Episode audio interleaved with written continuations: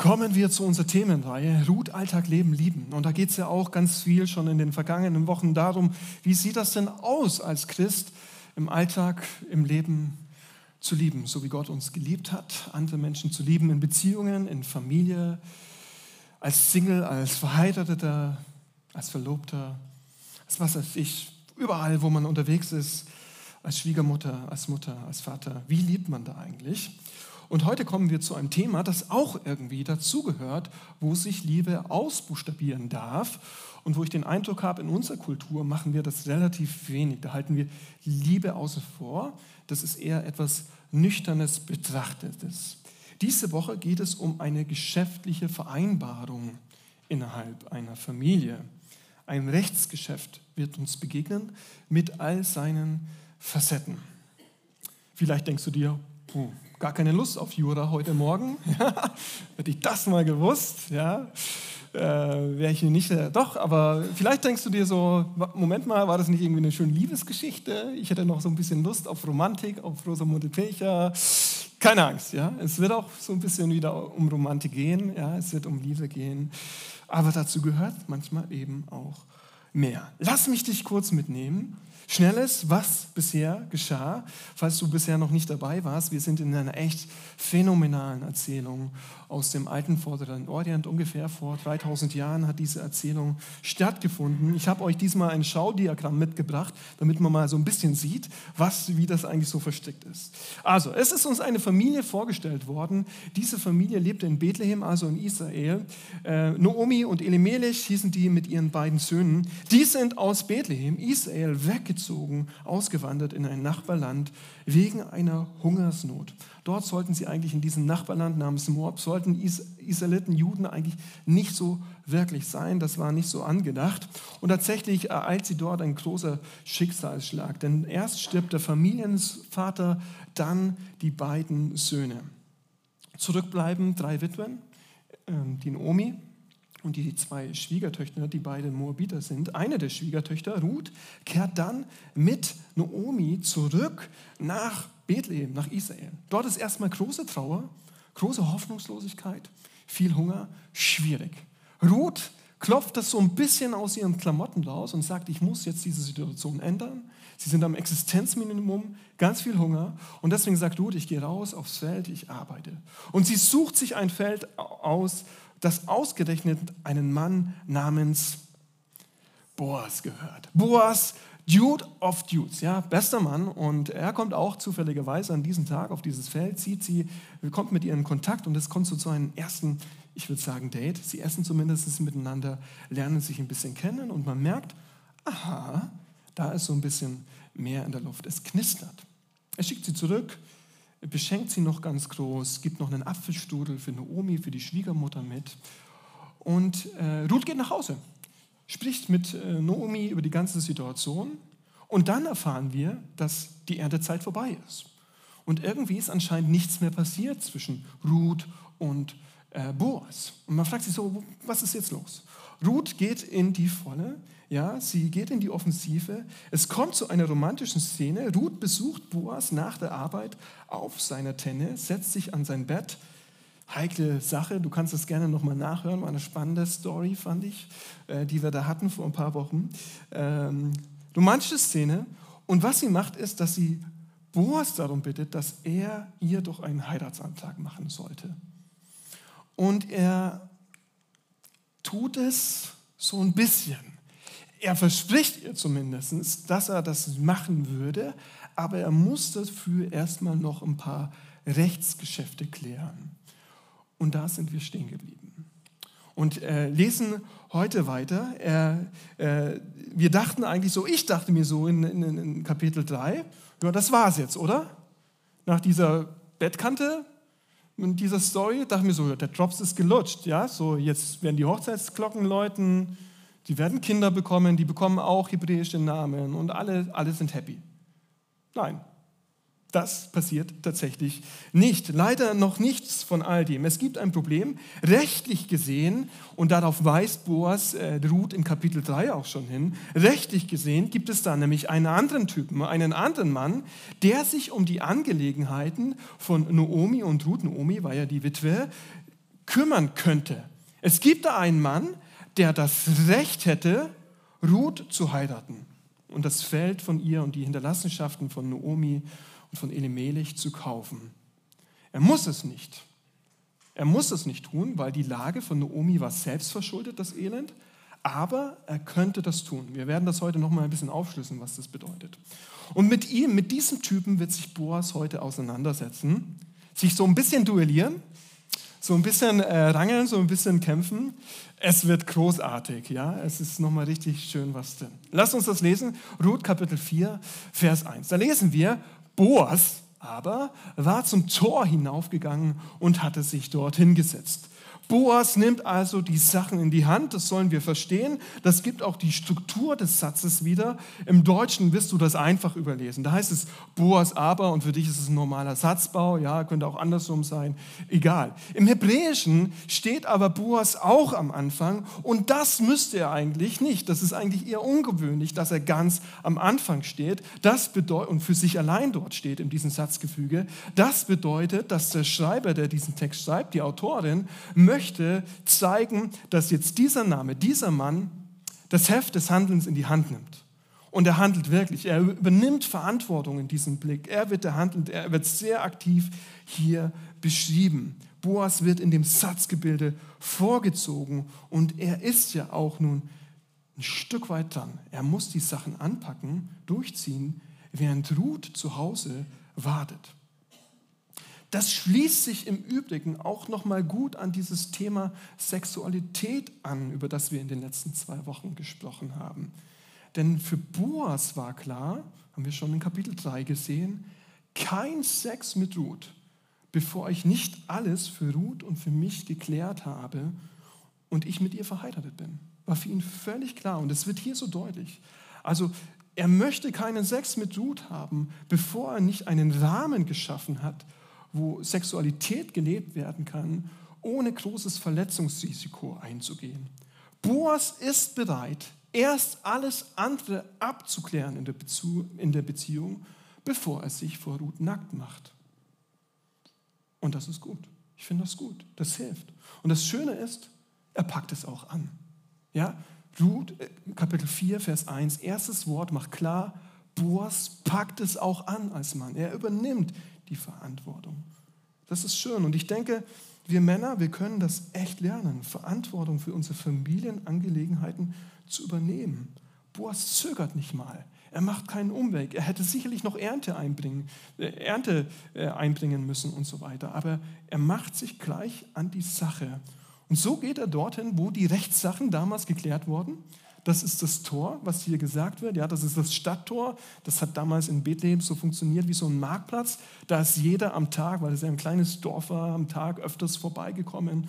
Und das ist der Treffpunkt und dort werden eben auch Rechtssachen ausgetragen. Boas geht dorthin und setzt sich erstmal. Und dann lesen wir, und siehe, man könnte auch übersetzen, zufälligerweise. Und siehe, der Löser kam vorbei, von dem Boas geredet hatte. Da sagte Boas, Komm herüber, Freund, setz dich hierher, du so und so.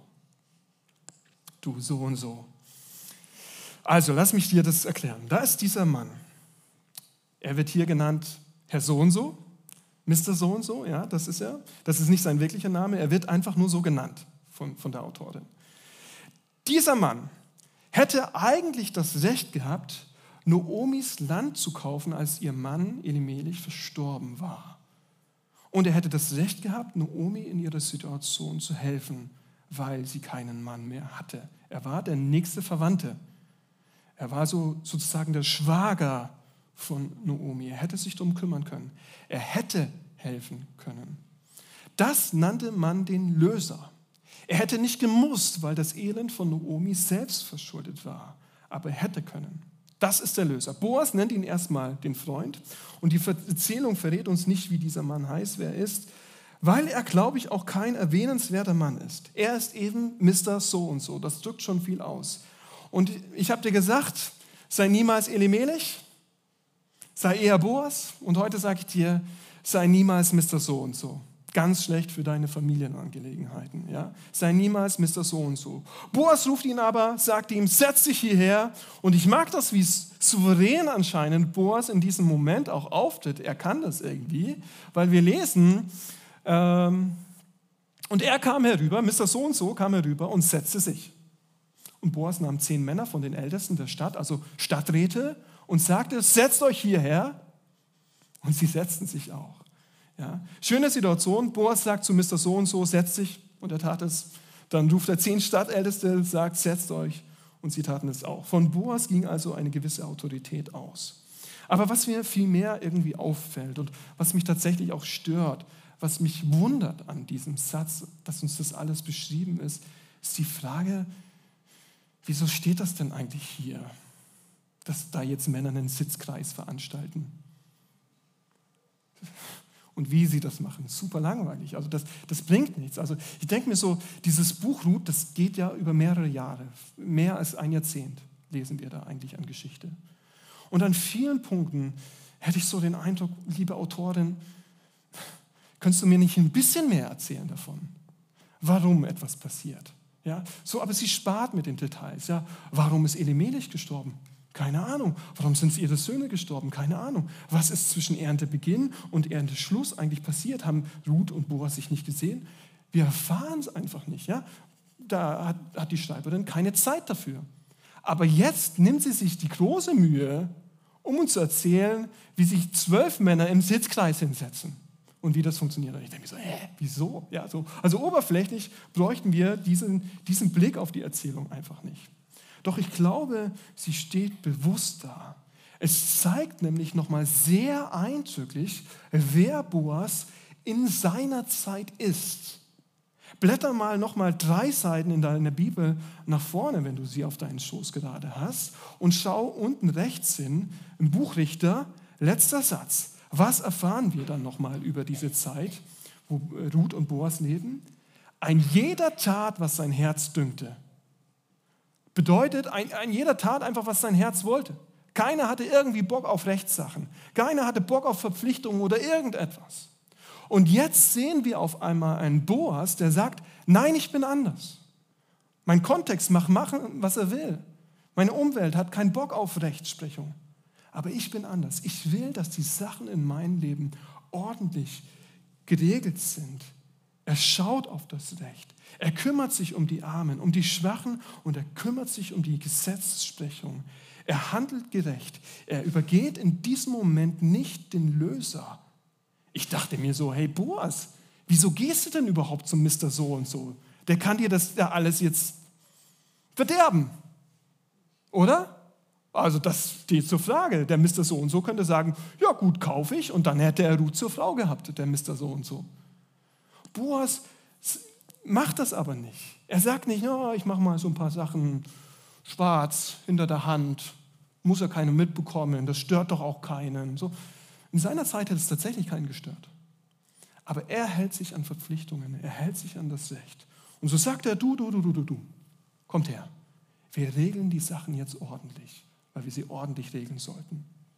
Und deswegen sagt er zu dem Löser, das Feldstück, das unserem Bruder Elimelech gehörte, spannend, dass man jetzt so die Familienkonstellation sieht, will Naomi, also unsere Schwägerin, die aus dem Gebiet von Moab zurückgekehrt ist, verkaufen.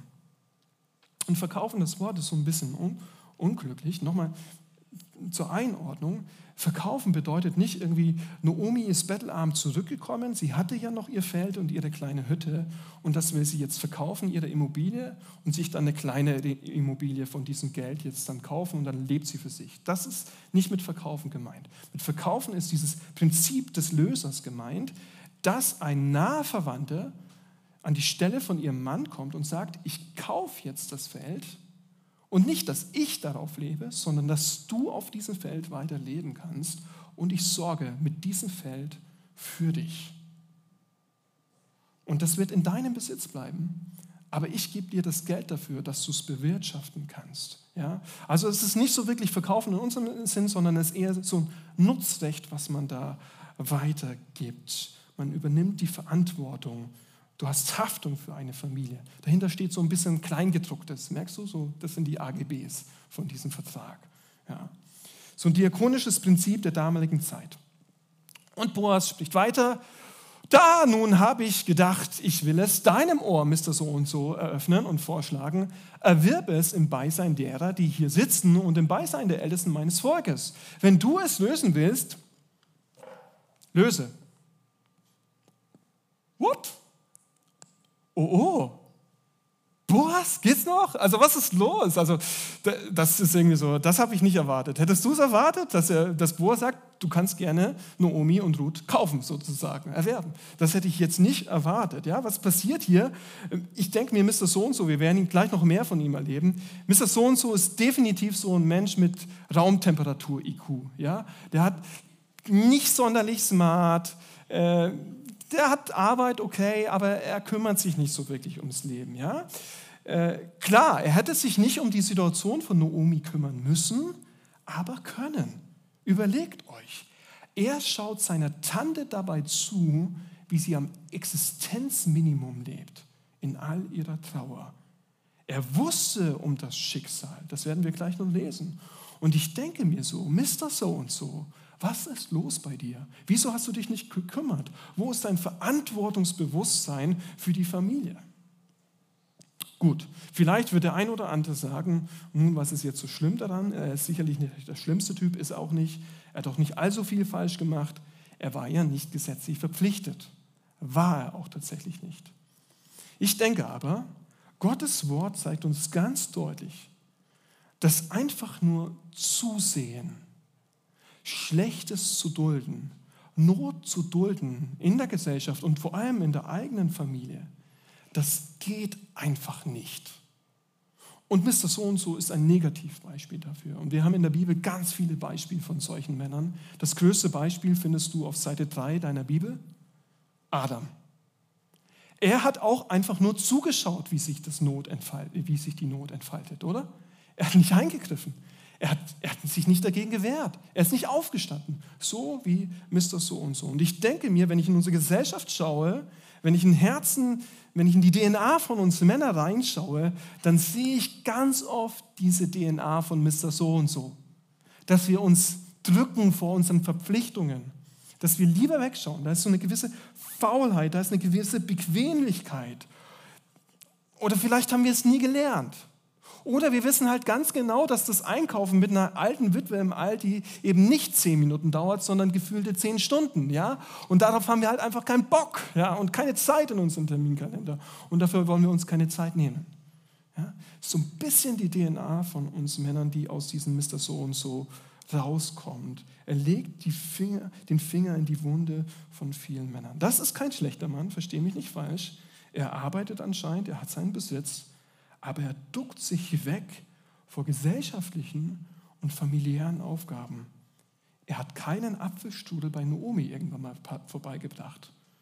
Will er auch nicht. Kostet ihn zu viel.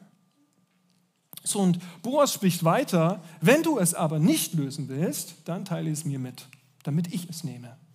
Denn außer dir ist niemand zum Lösen da und ich würde halt nach dir kommen. Boas stellt sich also bereit, die Sachen gern in die Hand zu nehmen. Nun, wenn wir jetzt das Buch Ruth, und das ist sozusagen unser letzter Mann, den wir sehen, wenn wir das Buch Ruth so ein bisschen zusammenfassen auf Männerperspektive, dann finden wir drei Männer. Erinnerst du dich? Der erste war Elimelech, Kapitel 1, der Mann von Naomi, ein starker, ein sehr selbstsicherer Mann, fand ich. Er hat seinen Plan für seine Familie gehabt, er hat ein gewisses Verantwortungsgefühl gehabt, doch auch er war ein Idiot.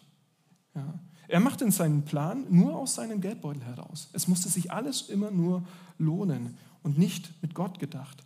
Er zerstört seine ganze Familie dazu durch und führt in den Tod.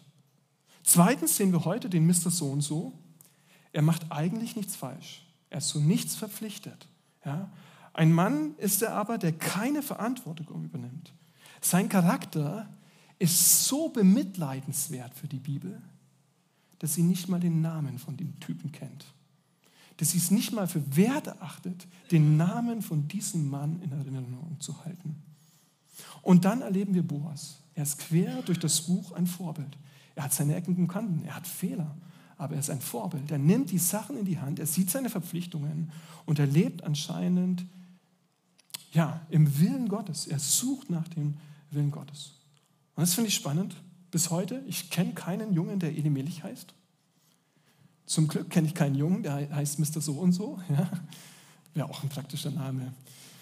Äh, so und so, komm mal her. Ähm, aber ich kenne viele, die Boas heißen.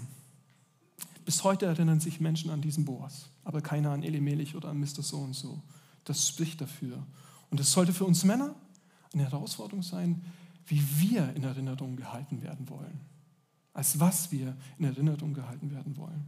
Also, das ist also jetzt der Vertrag ausgebreitet. Trommelwirbel. Wie wird sich Mr. So und so entscheiden? Was wird er machen? Will er oder will er nicht? Hm? Hm. Will nicht, will nicht. Nicht, ah, jetzt müssen wir so ein Abstimmungstool haben, ja. Das wäre noch interessant. Ja, manche haben die Bibel offen. Sehr klug, eine Bibel im Gottesdienst dabei zu haben, ja. Lass uns lesen, was passiert. Er sagt, ich will. Ich will es lösen. Ich möchte. Boom. Wow. Krass, das hätte ich nicht erwartet.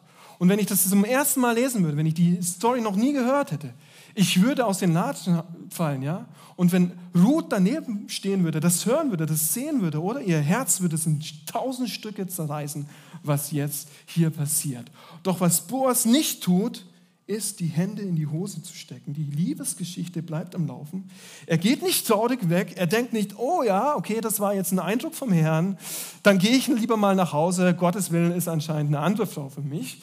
Nein, Gottes Willen, um den muss man auch manchmal kämpfen. Ja, um den muss man kämpfen. Und er will es. Er will dieses Geschäft und er will diese Frau lieben. Deswegen überlegt er sich was. Da sagte Boas, an dem Tag, da du das Feld aus der Hand Noomis erwirbst, hast du auch die Moabiterin Ruth. Er betont es nochmal, dass sie Ausländerin ist. Die Moabiterin Ruth, die Frau des Verstorbenen, auf seinen Erbteil erstehen zu lassen. Also Boas liest die AGBs vor, das Kleingedruckte. Mr. So und so hat nämlich einfach nur aus dem Bauch heraus die Entscheidung getroffen. Wie dumm, oder von ihm? Er dachte, dass es ein Schnäppchen wäre für ihn. Und jetzt muss er sehen, oh oh, wenn ich das erwerbe, bleibt der Gewinn gar nicht bei mir. Und obendrauf habe ich dann noch so eine bittere alte Schwiegermutter bei mir sitzen, von der ich hoffen könnte, dass sie irgendwann mal wegstirbt. Sie hatte keine Kinder, keine Söhne, dann würde es mir gehören. Aber da ist ja noch die Ruth, eine Ausländerin, ein Flüchtling. Die hat ihr Leben lang nicht gearbeitet und jetzt sollte sie dann von mir dieses Feld bekommen am Ende. Hm. Das sagte der Löser eiligst, dann kann ich es für mich nicht lösen. Sonst richte ich mein eigenes Erbteil zugrunde. Übernimm du für dich meinen Lösungsdienst, denn ich kann nicht lösen. Dieser Mann fing schleunigst an, zurückzurudern, ja? Schweißperlen auf der Stirn. Oh, oh, habe ich, hab ich gesagt, ich will? Nein, nein, nein, das, ich dachte, wir reden über was anderes, ja? Nein, das will ich auf gar keinen Fall. Wenn du davon redest, wenn du das meinst, will ich nicht. Und siehst du den maßgeblichen Grund, warum er es nicht will? Es würde ihn seine Existenz kosten. Das wäre eine schlechte Anlage für sein Leben. Diese Frau, Ruth, ist nicht genügend wert für ihn.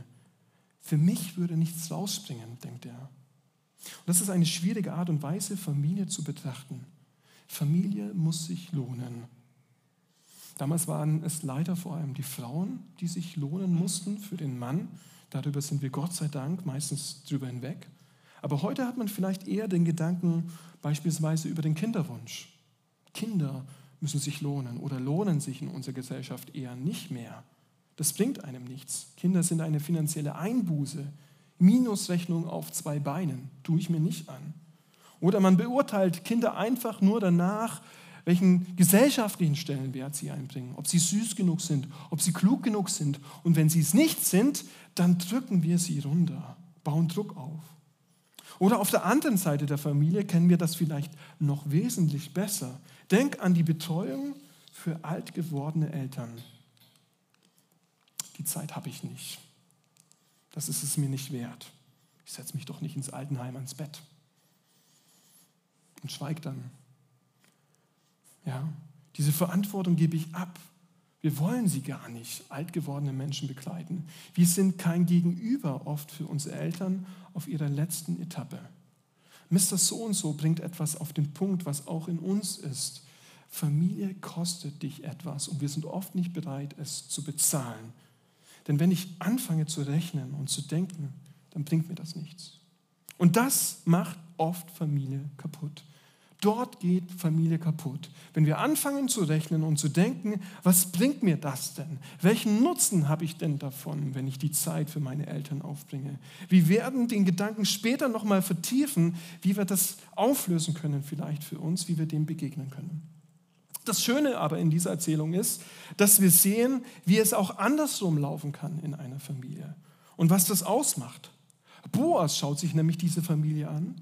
Boas schaut sich Ruth an und sagt, sie soll zu mir gehören. Sie wird mich auch mein Erbe kosten. Sie bringt mir wirtschaftlich gesehen auch nichts ein. Mit ihr werde ich kein Ansehen in meiner Gesellschaft erreichen. Aber ich will sie lieben, ich bin ihr verpflichtet. Und ich dachte mir, das ist genau der Ausdruck, den wir bei Gott gesehen haben in den ersten und den zweiten Kapitel. Da gab es ein Wort, erinnerst du dich? wie Gott beschrieben wurde, wie er Menschen begegnet, die es eigentlich nicht verdient haben? Chesed. Das ist diese aufopfernde Liebe, die keine Bedingungen hat. Und das sehen wir auf einmal von Boas gegenüber seiner Familie, gegenüber Ruth, dass er eine selbst aufopfernde Liebe für seine Familie hat, obwohl, sie, obwohl er ihr nichts schuldig ist, dieser Familie. Obwohl sie ihm so viel kostet, diese Familie. Aber er begegnet dieser Familie mit diesem Chesed, mit dieser Gnade. So kommt es also nun zum gesetzlichen Vertrag und das finde ich eine super witzige Stelle. Früher nun galt in Israel für ein Loskaufverfahren oder für ein Tauschgeschäft, wenn man irgendeine Sache also bestätigen wollte, rechtlich dieses. Der eine zog seinen Schuh aus und übergab ihm den anderen. Und das galt als Bezeugung in Israel. Also wenn du einen Vertrag abgewickelt hast, einen Kredit gemacht hast für deine Immobilie oder so, dann hat es nicht eine Unterschrift gegeben, sondern hast den Schuh ausgezogen. Hier. Was ist der Gedanke dahinter? Ähm, der Gedanke dahinter ist, dass wenn zum Beispiel jetzt dann der Mr. So und so nach zwei Jahren kommt und sagt, hey, ich habe dir dieses Feld nie verkauft, dann kannst du sagen, doch, guck mal hier, ich habe sogar deinen Schuh. Ja, also das, das war so der Gedanke. Ja, so eigentlich relativ praktisch. Ich dachte mir nur so witzig, oder? Die Schuhschränke damals. Männer hatten auf jeden Fall mehr Schuhe als Frauen, weil die haben ja meistens die Rechtsgeschäfte gemacht. Und du kannst es vielleicht diese Woche mal einfach probieren. Geh mal zur Bank und versuch das irgendwie mal, mal so ein Geschäft abzuwickeln. Also cooler, cooler, cooler Impuls. Ja. Und äh, Boas sagt dann, erwerb es. Äh, der Löser sagte dann nur, erwerb es dir, zog seinen Schuh aus. Da sagte Boas zu den Ältesten und zu allem Volk, ihr seid nun Zeugen dafür, dass ich aus der Hand Noomis hiermit alles erworben habe, was in Elimelech und alles von Kilion und Machlon, jetzt werden nochmal die Söhne von Elimelech aufgeführt, gehört hat.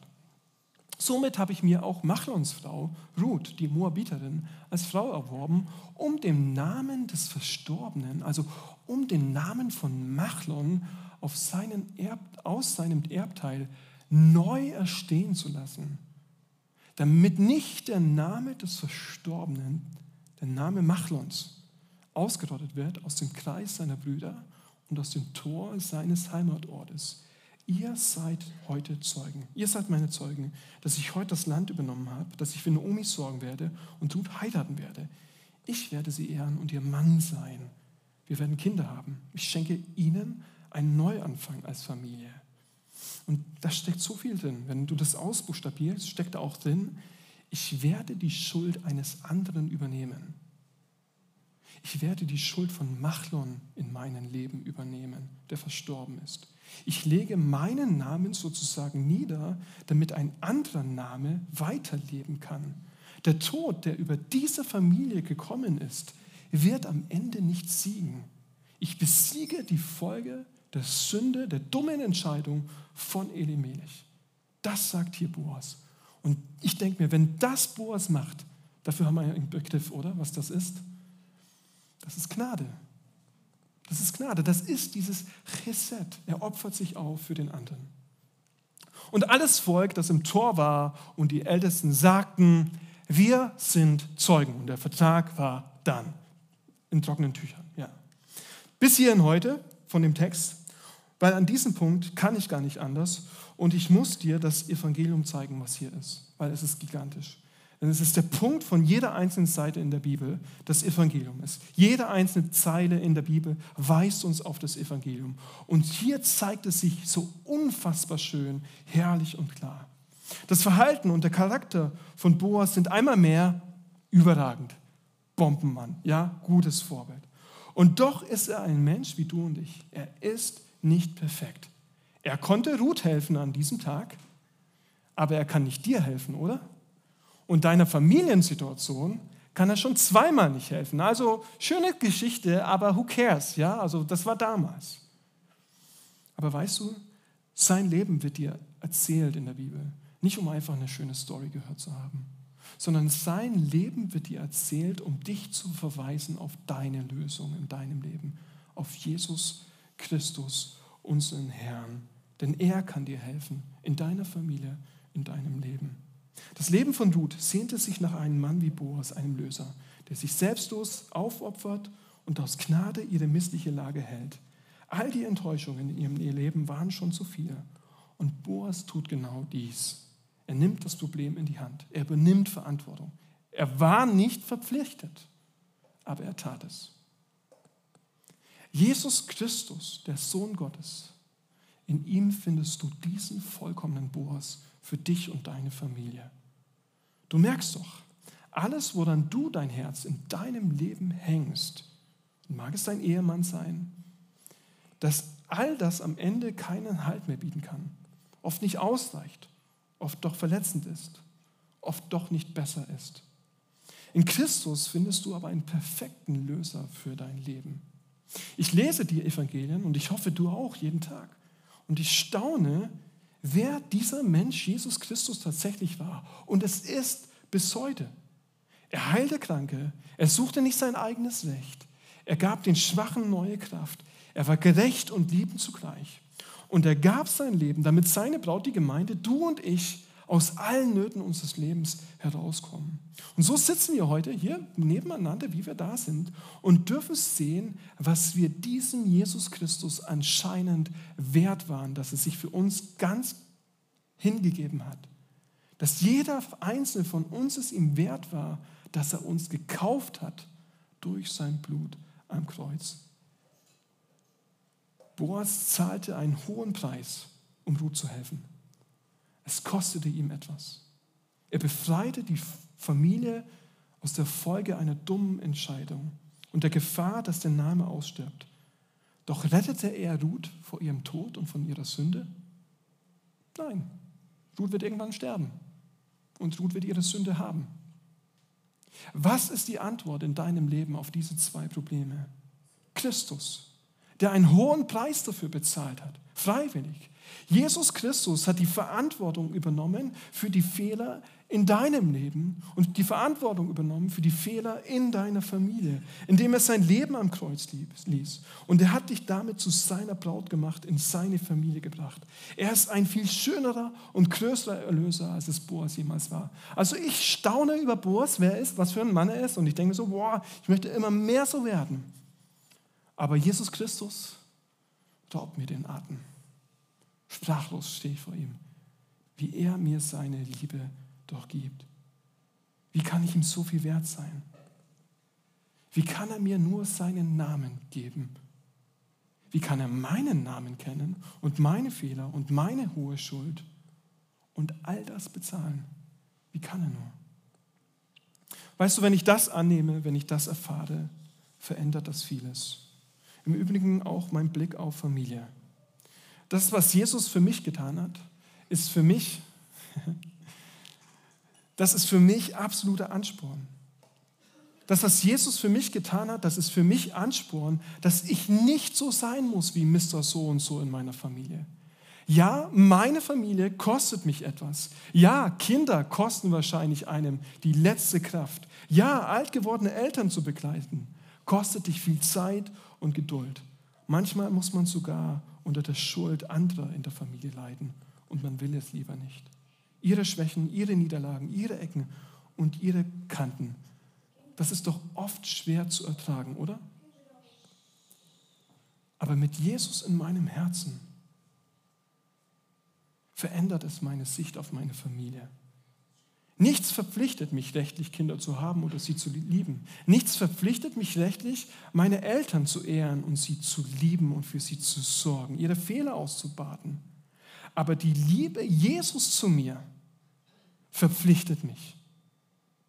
Sie verpflichtet mich, wenn ich sie annehme, dass ich andere liebe, wie er mich geliebt hat. Familie muss sich deswegen für einen Christen niemals lohnen. Ich kann Kinder selbstlos Liebe bringen, ihnen dienen, weil mir schon längst gedient wurde. Kinder müssen mir gar nicht mehr dienen. Ich kann alt gewordene Eltern pflegen, umsorgen, auch wenn das kein gewinnbringendes Geschäft für mich ist, weil den größten Gewinn habe ich schon in Christus. Weil ich darin sehe, wie Jesus Opfer für mich wurde. Jesus hat das bei mir getan. Ich kann vergeben, weil Jesus mir vergibt. Und das wünsche ich dir. Das ist ein Zuruf, ein Appell für dich. Lass uns Verantwortung für unsere Familie übernehmen. Wirklich Verantwortung für unsere Familien übernehmen. Nicht, weil wir das irgendwie müssten aus ethischen Gründen oder weil wir Vorbilder haben in Boas, sondern weil Jesus Verantwortung übernommen hat für deine Schuld und für dein Leben. Amen.